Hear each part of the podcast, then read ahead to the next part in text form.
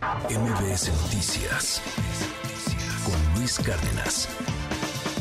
Ya hablamos de política, ya hablamos de otros temas. Es hora de hablar de lo cachondo, de lo sexoso. Sí, es hora de hablar de sexo. Tenemos como dos años que nos está diciendo usted en el 5571-131337 que hablemos de sexo.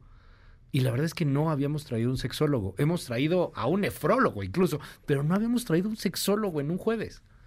Y qué mejor pretexto que el lunes se celebró el Día Internacional de la Salud Sexual. Así que ya sabe cómo es esta sección, abierto totalmente para usted. 5571-131337, 5571-131337. Todas las preguntas, comentarios, en una de esas ideas, qué sé yo. Y lo platicamos hoy con el doctor César Ferrán, psicólogo clínico, terapeuta sexual. César, bienvenido. ¿Cómo estás, Muchas gracias, muy bien. Contento de la invitación que, que, me estás haciendo a hablar de estos temas. No, hombre, qué padre. Gracias por venir, neta. Son, son uh -huh. de verdad que son súper necesarios. Y mira, eh, yo diría que si vamos a hablar de sexo, lo hagamos con la boca llena. O sea, con okay. todas las cosas como deben de ser. Es la Ajá. manera más, más eh, práctica que hoy debemos de, de, uh -huh. de, cómo debemos de abordar el tema de la sexualidad. Tocar el, el tema. ¿Por qué se da el, el, el día? Me, me contabas un poquito fuera de aire. ¿Por qué se da el Día Internacional de la Salud Sexual? Es relativamente nuevo. Sí, empezó, vamos a hablar que esto inició en el 2010, uh -huh. eh, justamente por la Asociación Mundial de la Salud Sexual, eh, que es un organismo que, pues, que aglutina a los especialistas uh -huh. y a, las, a, las, a los cuerpos, a las organizaciones que se dedican justamente a, a promover los derechos y la salud sexual a nivel mundial. Uh -huh. Y ellos en 2010 dijeron, oye, no hay un día en especial que, que, podamos dedicar o que debamos dedicar para, pues, mostrar estos derechos, para uh -huh. poder exigirlos o para poder incluso ponernos en la mesa de muchas pláticas en gobiernos, porque son más de 60 países los que integran okay. la, la, la, la, UAS, que es la, Asociación Mundial de Salud, de Sexual. Entonces dijeron, bueno, vamos a ponerlos estos en las agendas de todos los países y uh -huh. así han ido a partir de entonces en cada, cada año haciendo un congreso mundial, donde además en cada uno de los años uh -huh. llevan una frase. Por ejemplo, el año de este año en, en, la, uh -huh. en el congreso es el consentimiento. ¿Qué quiere okay. decir? Que hablemos de la sexualidad con nuestra pareja uh -huh. y que, re, que vivamos, que disfrutemos la sexualidad siempre y cuando sea consensuada. Okay. Que sea permitida, que no ofendamos a, a, a la otra uh -huh. persona, que no, que no haya agresión. Entonces, cada año lo van haciendo y eso es lo bonito porque van haciendo que evolucione la sexualidad. Déjame entrar con algunas preguntas y yo sigo invitando a nuestro auditorio en el 5571 13 13 37 5571 13 13 37 preguntas de sexo el día de hoy aquí en MBS Noticias. ¿A qué edad, dicen aquí, y se me está repitiendo mucho, a qué edad se debe de empezar a tener sexo? ¿A qué edad empiezan las relaciones sexuales? Yo me acuerdo que esa era la pregunta. Uf. Hace mucho tiempo te decían, cuídate, no lo hagas, no, no te acerques. ¿A qué edad hoy están teniendo sexo los chavos? Híjole. ¿Y a qué edad es, pues digamos, sano, si es que eso se puede decir? Pues eh, mira, la exploración o la evolución de la sexualidad es durante toda nuestra vida. De hecho, desde que somos niños empezamos uh -huh. a entender y a explorarnos en, en, en, la sexualidad. Desde nuestro propio tocamientos hasta uh -huh. ir descubriendo qué nos gusta, qué no nos gusta, okay. en, digamos, en la infancia. Una edad realmente para empezar a tener eh, relaciones sexuales, en realidad no, no se puede definir porque uh -huh. desafortunadamente, por ejemplo, en México somos el, el, país número uno en embarazos de niñas de menos de 15 años. Ok. Entonces, ¿qué quiere decir esto? ¿El número uno? El número uno. Le ganamos a la India, imagínate, a ese grado estamos. Por eso, por eso en 2019 fue el Congreso de, de, la, de la UAS en, en México. Un okay. Congreso internacional fue en México precisamente porque ellos promueven la educación sexual porque tuvieron sexo, porque quisieron tener relaciones sexuales o porque hubo violaciones también. Hay de todo, obviamente, Ajá. obviamente hay abusos, okay. sí, pero también se ha, mm, se ha soltado, se ha, se ha dado yeah. rienda suelta uh -huh. a, a la, al, al, probar o al experimentar la sexualidad. Uh -huh. La verdad es que hoy estamos en una sociedad hipersexualizada. Las canciones, los medios, hay, estamos viendo... eh, El porno, Doc. Sí, sí, o sea, sexo por todos lados. O sea, tú ves porno en, en internet que antes no te imaginabas poder ver nunca. Bueno, es que... A ver, o sea, en mis tiempos, en mis tiempos, tengo 40, tampoco estoy tan fregado, pero bueno, en mis tiempos, pues era una revista, hoy te metes y hay de todo. Mira, O yo tengo una cosas frase...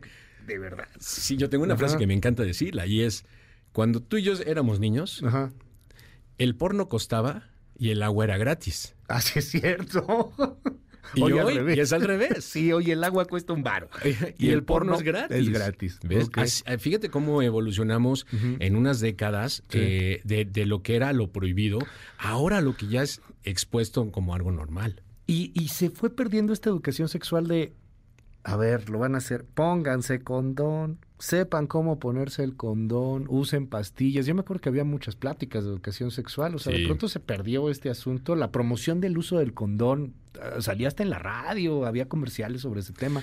De pronto creo que se perdió un poco. Sí, mira, es que realmente la educación sexual que se ha dado en todos lados, eh, digamos, eso también es parte del trabajo que hace la UAS, es hablar de una educación sexual más integral, no solamente en la parte fisiológica, sí, del uso de preservativos, del uso de métodos anticonceptivos, eh, enfermedades de transmisión sexual. También es importante y hoy en día, sobre todo, compromiso de los papás, hablar con los hijos, con las hijas, de la, de lo que, de qué más se involucra en la sexualidad cuando se tiene sexo. O sea, no nada más es la parte física, Claro. sino también la parte emocional, la parte, la parte quizás hasta energética, ¿no? 5571-131337. Ok, ¿a qué edad podría pensarse que es, eh, lo que pasa es que me lo escribes es muy largo, entonces pues, lo, lo sintetizo. Eh, ¿A qué edad eh, puede comenzar una masturbación? ¿Hay algún momento en el cual esto no sea sano, clínicamente hablando? Estamos hablando hombre o mujer, porque hay que, hay que definirlo Pues también. échate las dos, porque no, no, no Pues especifica. es que mira, eh, por ejemplo, hay, hay, hay niñas que, que empiezan a estimularse, a masturbarse desde que están chiquitas. O sea, no saben por qué se tiran de, de- de pancita y se empiezan a frotar. Niñas de 4 o 5 años, pero no lo hacen con el morbo que, que podría ser un, un adulto, un adolescente, ¿sabes? Lo hace porque siente placer. Finalmente es, un, es, un, es un momento placentero. Igual un niño. Igual un niño puede tocarse, no sabe por qué, todavía no en su, en su mente no tiene la malicia, pero dice, no sé, pero pues, siento rico, que diría Pepito, ¿no? O sea, algo, algo está pasando. Entonces, la masturbación debemos de verla como una exploración, y eso, y eso yo se los digo mucho a los padres. La masturbación debe de verse como una exploración y, a- y decirle al niño o a la niña en qué momentos debe de hacerlo, cómo debe de hacerlo y qué es parte de su exploración. Porque, por ejemplo, a consulta me llegan muchas personas que no pueden tener orgasmos, por ejemplo, mujeres que casadas, que no han tenido eh, orgasmos porque les metieron la idea de que sentir placer era malo. Porque te regañaban, ¿no? Claro, te, te daban Te la- el ahí, manazo. o- Quédate, no. O, o ¿qué te, exhibían. Y- o te exhibían o, o te hacían sentir muy culpable de que algo así estaba sucediendo. Entonces, lo que tú recomiendas es hablar con el niño. Sí. Eh, O sea, si esto está pasando y, y no tener este asunto de, ay, no, espérate, hasta que cumpla cinco porque tiene cuatro, ¿no? Este, o sea, se vale a, Sí. a cualquier edad, cada quien lo va explorando, pero hay que hablar y hay que darles una guía. Sí. Ok. Tampoco es decir, como, como bien lo dijiste, ya vamos a, a tal fecha hablo con él de esto, a tal fecha del otro. El, el niño va a ir preguntando, el niño o la niña va a ir preguntando acerca de su sexualidad. Nosotros como padres tenemos que estar también in- informados y entrenados, por eso siempre digo que la sexualidad también se entrena, para poder llegar a ese momento e ir respondiéndole las preguntas al niño y observar mucho a nuestro hijo, a nuestra hija, en qué desarrollo está. Y responder las cosas normales, o sea, no por qué lo quieres saber, quién te lo está diciendo, seguramente ya estás. No, simple y sencillamente es, bueno, ¿cuál es tu interés? Nos preguntan aquí, se repite muchísimo también esta misma pregunta, ¿cuántas veces a la semana es lo sano para tener sexo? Es que eh, pues, va cambiando mucho a lo largo del tiempo, ¿no? Sí. No, no es lo mismo tener 22 años, 20 años, Sí, sí, claro, por que eso ya dicen. tener 50, 60, ¿se vale, no se vale? Hay muchas preguntas también en torno a ese tema. A ver, primero, Sí, ¿cuántas veces a la semana es sano para tener sexo? ¿Hay Es un que- número? es que no, no te puedo decir que haya un número porque, por ejemplo, hay, hay personas a las que les podría gustar diario. Hay personas a las que dicen, no, yo con una vez a la semana, como dice el chiste, una, uno a la semana es cosa sana, ¿no? Y uno al mes, y uno al mes es de marqués. Ok. uno al mes es de marqués. Uno al mes es de marqués, uno a la semana es cosa sana. Uno al día dicen qué porquería. Pero la, la idea es, eh, es que con que tú te sientas a gusto, las, las, las, ocasiones que sean necesarias y que realmente las disfrutes. Porque hay, hay mujeres que dicen es que yo quisiera más, hombres y mujeres, que yo quisiera más, pero mi pareja no quiere más. Entonces... ¿Qué se hace ahí? Ahí, por ejemplo, eso es lo que hacemos los sexólogos. Llegar a. Eso se llama desincronía sexual. Y es cuando, por ejemplo, para ti es decir, yo con, con uno a la semana estoy bien. Y a lo mejor tu pareja dice, no, yo sí quiero diario. ¿no? O sea, una, mañana o uno en la tarde, o mañana y tarde, no lo sé. Mañanero y tardeada. sí, sí, tardeada y también el, nocturno de Chopin. Pero, Órale. Pero el tema es que lo podamos, que lo disfrutes, que no sea obligado. Entonces es lo, yo creo que más la pregunta es, oye, si me gusta diario está mal, te puedo decir no. Si te gusta diario, no está mal. Mientras, obviamente, tu pareja esté de acuerdo. ¿Y se llega a una negociación en este tipo de terapias o, se llega a un asunto, eh, pues, de, de, poder volver a encontrar esta sincronía? Porque me dices, es una desincronización y que muchas veces, pues, es, es extremadamente emocional. El sexo humano es extremadamente emocional. Yo quiero diario, tú no quieres diario, es porque no me quieres. Sí. Mira, y además que bueno, tocaste un punto bien interesante porque la sexología normalmente eh, se, se, piensa que tienes que ir con un médico, con un, un, médico que ve los temas fisiológicos pero se compone también de una parte emocional. Claro. Y entonces hay muchas personas que llegan y que no quieren, no se pueden sincronizar porque a lo mejor tienen estrés, porque hubo un momento en el que a lo mejor ella acaba de tener eh, bebés o subió un poquito de peso o bajó de peso. Hubo algún cambio en, esa, en, la mentalidad y en las emociones de la pareja que no se está percibiendo. Y entonces, por no hablarlo, yo me lo oculto y no te digo, es que sabes qué, amor, me, siento mal porque, pues mira, ya se me ve la pancita. Y a lo mejor el hombre dice, a mí no me importa la pancita, lo que me importa es sentirte, besarte. Eh, cuando hay una disfunción sexual, ¿se acude a un sexólogo o se acude a un médico? O sea, estamos hablando de alguien que no pueda tener una erección o que no se pueda lubricar bien, no sé, en el caso de mujeres. ¿Hay quien ve este, esto, este tipo de, de problemas? Puedes acudir con cualquiera de los dos de inicio. Sí, eh, por ejemplo, nosotros como, como terapeutas sexuales debemos de, poder identificar si es un problema fisiológico o si es un problema emocional. Y de igual manera, el, sexólogo clínico, vamos a poner así, el sexólogo médico, puede identificar, ¿sabe qué? Pues todo funciona bien, pasa corriente, funciona la bomba, este, los frenos, todo bien, todo, todo está bien. Es emocional. Pero aquí tenemos un tema. Y la situación es que en ocasiones, en un remedio rápido, muchas personas prefieren tomar una pastillita de estas de color azul en lugar de decir, oye, pues tengo que hablar de lo que me está pasando con mi pareja para volver a, retomar este deseo sexual. Entonces, es, ellos dan, los, los sexólogos médicos dan un, resultado mecánico, por así decirlo. Claro. Pero hay ¿Cómo están las bujías? Así es, tal cual. Oye, le cambiamos esto y ya está, mira, ya funcionó súper bien. Y en una terapia sexual van los dos va los, la, pareja, ya sea este hombre, hombre, mujer, mujer, hombre, mujer. Sí, las combinaciones. Fíjate que eso, eso es muy interesante. Porque... O los tres, no sé, o los cinco, ya con el poliamor, ya esto está cañón, ¿no? Fíjate que sí me ha tocado. Es un taller. Sí, sí, sí, sí, así todos contra todos. ¿no? fíjate que, que, que sí y, ahorita tocaste un punto, en algún momento, si quieres, lo platicamos acerca de las configuraciones de parejas, porque sí me han llegado parejas que, me acuerdo la primera vez que me llegó eh, un hombre con dos mujeres porque tenía problemas con las dos. Y yo así dije, pues, ¿por qué no vinieron? Y me dijo, no, es que son, son, mis, son mis parejas, o sea, son mis, son mis novias. ya saben. Ajá. O evidentemente. viven, viven los tres juntos. ok. O sea, viven los tres juntos. Y en ese momento eh, estaban teniendo problemas ellas dos con él O sea, no entre ellas. Ok. Ellas dos, porque ellas dos se llevaban súper bien. O sea, O sea, se le juntó al cuate ju- contra él. Sí, contra Ya, él. Y entonces, pero él decía, eh, y no era ni siquiera un tema, o sea, era un tema sexual, Ajá. pero que tenía más que ver con una, una situación no resuelta como pareja. Ok. Entonces, ahí fue interesante porque eh, cuando él lo descubre y lo trata, pues bueno, ya continuaron su, su vida normal como pareja, ¿no? Nos preguntan aquí, híjole, están llegando un buen de preguntas. 5571-131337, 5571-131337. Eh, a ver, me voy rápido porque se nos va a acabar el tiempo. Este, Sí. eh, sexo en la, en la menopausia. La, la sexualidad no termina jamás, Nunca. nunca. La sexualidad nace y muere con nosotros. Entonces, así seas una persona en menopausia a tercera edad, siempre vas a poder disfrutar de la sexualidad. Eso justamente es un sexólogo, enseñarte cómo disfrutarla. ¿Se puede tener un orgasmo sin eyaculación?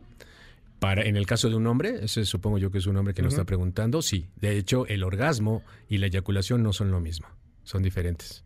Eh, ¿Cómo es un orgasmo sin eyaculación? Dicen. El orgasmo, el orgasmo es una explosión de energía, la eyaculación es un, un- un fenómeno físico, que, que es precisamente la, la- la expulsión del líquido seminal. Pero el orgasmo es algo mucho más intenso y eso justamente en, eh, de eso se habla en la, en la sexualidad. Eh, dice aquí una persona, ¿cómo se puede tener relaciones después de los 61 años? Pues eh, Sí, normal, ¿no? para eso, para eso vamos con un sexólogo, para que nos enseñe cómo ir descubriendo nueva sexualidad en nuestra vida. Nos dicen aquí en el WhatsApp 5571131337.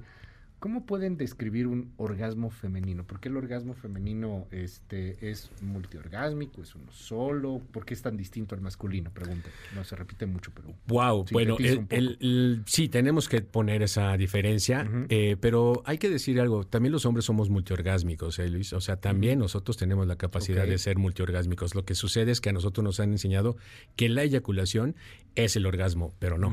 Y a la mujer, obviamente, la mujer tiene muchas más terminaciones y hay que decirlo, o sea, sí está más hecha para el, para el disfrute de la sexualidad, porque además tiene que ser así, lo necesita para poder generar la vida. O sea, el- el- la sexualidad, ese tiene su, ese es uno de sus objetivos. Entonces, una mujer multiorgásmica debe de ser muy feliz, obviamente, en, el- en reconocer que tiene esa capacidad de experimentar esta energía sexual en su interior. Eh, nos dicen aquí en el WhatsApp 5571-131337. ¿En qué momento se tendría que, que hablar de sexualidad con, con los niños? Esto también se repitió mucho. En torno a lo que es la penetración, la relación sexual en sí.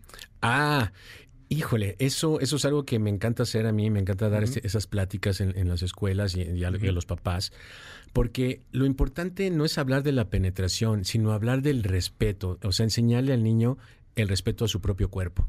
¿Sabes? Eso es lo que hay que hablarle. Ya le hablaremos más adelante de la penetración, el respeto a su propio cuerpo, a decir, a ver, nadie tiene derecho a tocarte, nadie tiene derecho a hacer cosas que no quieras, nadie tiene eh, por qué hacer esto. Eso es lo que tenemos que preocuparnos. Ya más adelante le vamos a hablar acerca de, del porqué de esta preocupación, pero de chiquito más bien enseñémosle a que cuide su cuerpo.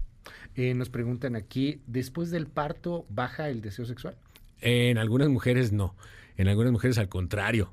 En algunas Después mujeres después del parto se ponen todavía mucho más intensas. Es que, a ver, Pero en- después del parto a los cuántos días? sí, sí, tampoco luego, O sea, luego no que ya día sale. siguiente, Sí, sí. obviamente, no inventes. Sí. Ajá. Sí. O sea, después del parto. Sí, después del parto, eh, a ver, entendamos que hay una, hay una extensión de los músculos pues, justamente de, que están alrededor, los músculos pubicoxígeos y Ujú. todos los, los órganos que están alrededor, ¿no? De la vagina Y del útero.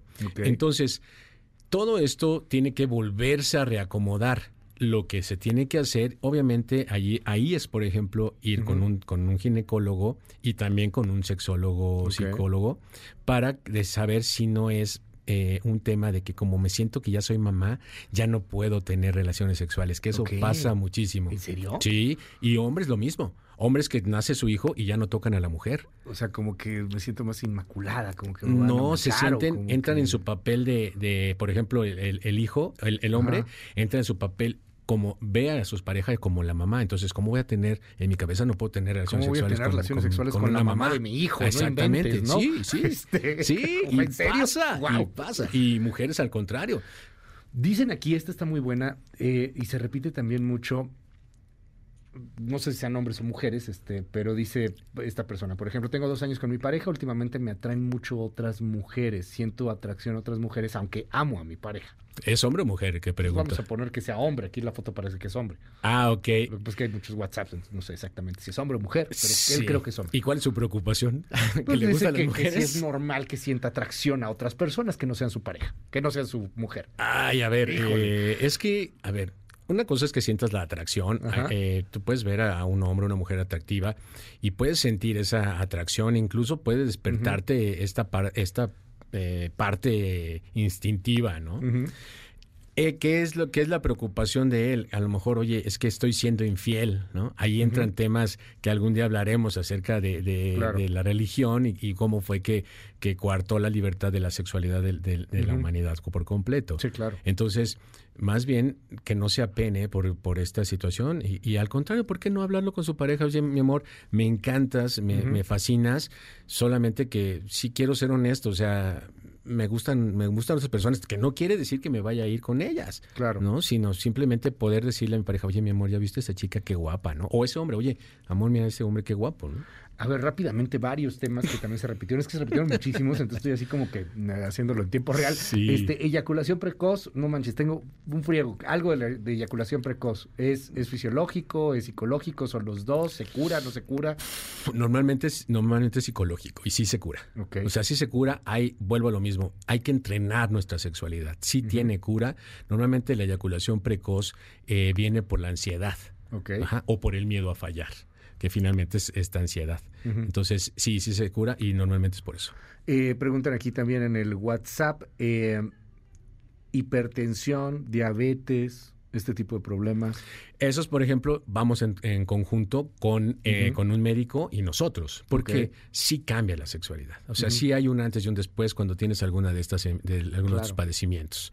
Entonces, pero no significa que, que con eso muera tu, tu sexualidad. Eh, nos dicen aquí también en el, en el también se repite muchísimo. ¿El tamaño importa o no importa?